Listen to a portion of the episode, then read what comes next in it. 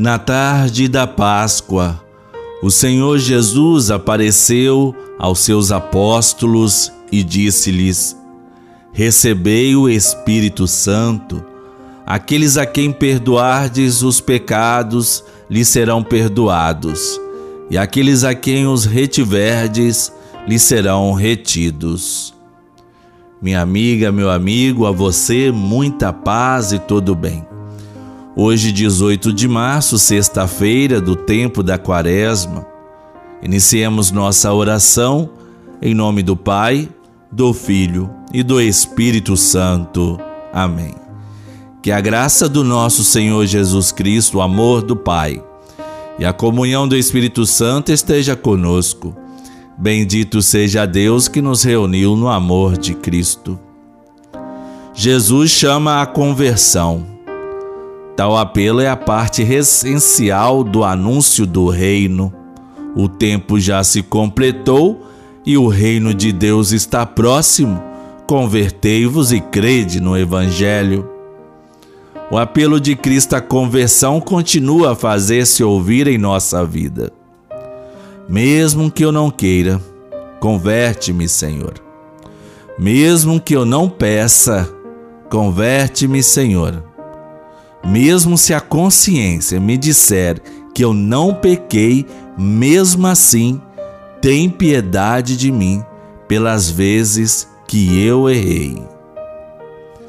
A palavra de Deus nos ensina a orar e viver a penitência como um meio para purificar a mente e o coração e fazer uma experiência de Deus que torna a vida do discípulo mais coerente com os valores do Evangelho. O Senhor esteja conosco, Ele está no meio de nós. Proclamação do Evangelho de Jesus Cristo segundo Mateus. Glória a vós, Senhor. O Evangelho de hoje está em Mateus, o capítulo 21 os versículos 33 a 43 e os versículos 45 e 46. Naquele tempo, dirigindo-se Jesus aos chefes dos sacerdotes e aos anciãos do povo, disse-lhes: Escutai esta outra parábola. Certo proprietário plantou uma vinha, pôs uma cerca em volta, fez nela um lagar para esmagar as uvas e construiu uma torre de guarda. Depois arrendou-a a vinhateiros e viajou para os estrangeiros. Quando chegou o tempo da colheita, o proprietário mandou seus empregados aos vinhateiros para receber os frutos. Os vinhateiros, porém, agarraram os empregados, espancaram a um, mataram a outro e ao terceiro apedrejaram proprietário mandou de novo outros empregados em maior número do que os primeiros. Mas eles os trataram da mesma forma. Finalmente, o proprietário enviou-lhes o seu filho, pensando: ao meu filho eles vão respeitar. Os vinhateiros, porém, ao verem o filho, disseram entre si: Este é o herdeiro, vinde, vamos matá-lo e tomar posse da sua herança. Então agarraram o filho, jogaram-no para fora da vinha e o mataram. Pois bem, quando o dono da vinha voltar, o que fará com esses vinhateiros? O sumo sacerdote e os anciãos do povo responderam: Com certeza mandará matar de modo violento esses perversos e arrendará a vinha a outros vinhateiros, que lhe entregarão os frutos no tempo certo. Então Jesus lhes disse: Vós nunca leste nas Escrituras a pedra que os construtores rejeitaram, tornou-se a pedra angular?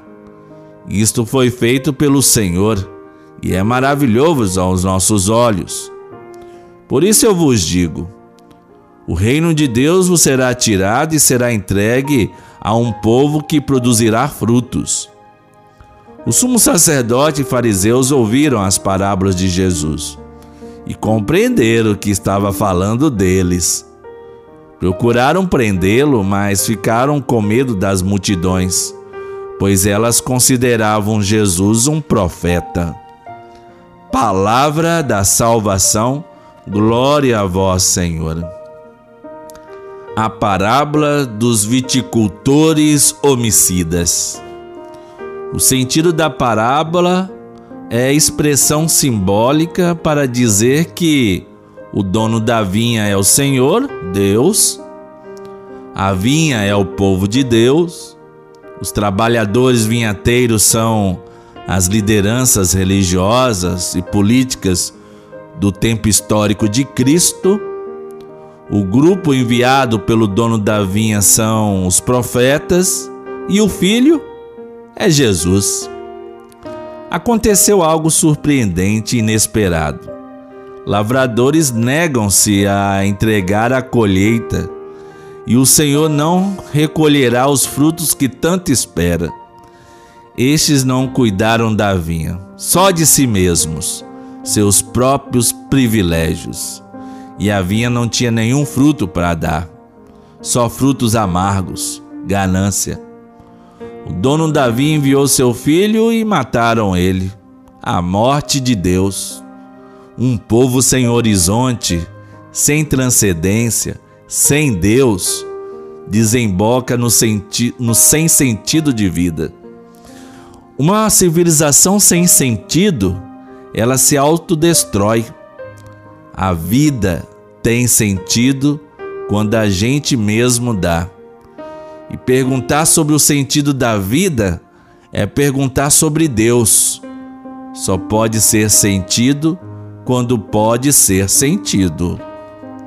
Oremos. Concedei-nos, ó Deus de misericórdia, que, purificados pelo esforço da penitência, cheguemos de coração sincero às festas da Páscoa que se aproximam. Por Cristo nosso Senhor. Amém. Pai nosso que estais nos céus, santificado seja o vosso nome. Venha a nós o vosso reino Seja feita a vossa vontade, assim na terra como no céu. O pão nosso de cada dia nos dai hoje, perdoai-nos as nossas ofensas, assim como nós perdoamos a quem nos tem ofendido. E não nos deixeis cair em tentação, mas livrai-nos do mal, pois teu é o reino, o poder e a glória para sempre. Nossa Senhora, em suas aparições em Fátima, nos dirige um insistente apelo à penitência. Ave Maria, cheia de graça, o Senhor é convosco. Bendita sois vós entre as mulheres, e bendito é o fruto do vosso ventre, Jesus. Santa Maria, Mãe de Deus, rogai por nós, pecadores, agora e na hora de nossa morte. Amém. Nosso auxílio está no nome do Senhor. Deus Pai de misericórdia, conceda-nos como concedeu ao filho pródigo a alegria do retorno à casa. O Senhor Jesus Cristo, modelo de oração e de vida, nos guie nesta caminhada quaresmal a uma verdadeira conversão o espírito de sabedoria e fortaleza nos sustente na luta contra o mal, para poderes com Cristo celebrar a vitória da Páscoa. Abençoe-nos o Deus misericordioso, Pai, Filho e Espírito Santo. Amém. No Catecismo da Igreja Católica, aqui no número 2042, diz que o segundo mandamento da igreja, confessar-se ao menos uma vez por ano, assegura a preparação para a Eucaristia pela recepção do sacramento da reconciliação, que continua a obra de conversão e perdão do batismo. Mas veja, a confissão não pode ser encarada como uma obrigação, e sim uma oportunidade de receber a misericórdia de Deus. Está no estado de graça. O exercício quaresmal é este: reconhecer-te pecador, fazendo um bom exame de consciência e se preparando para a confissão antes da Páscoa.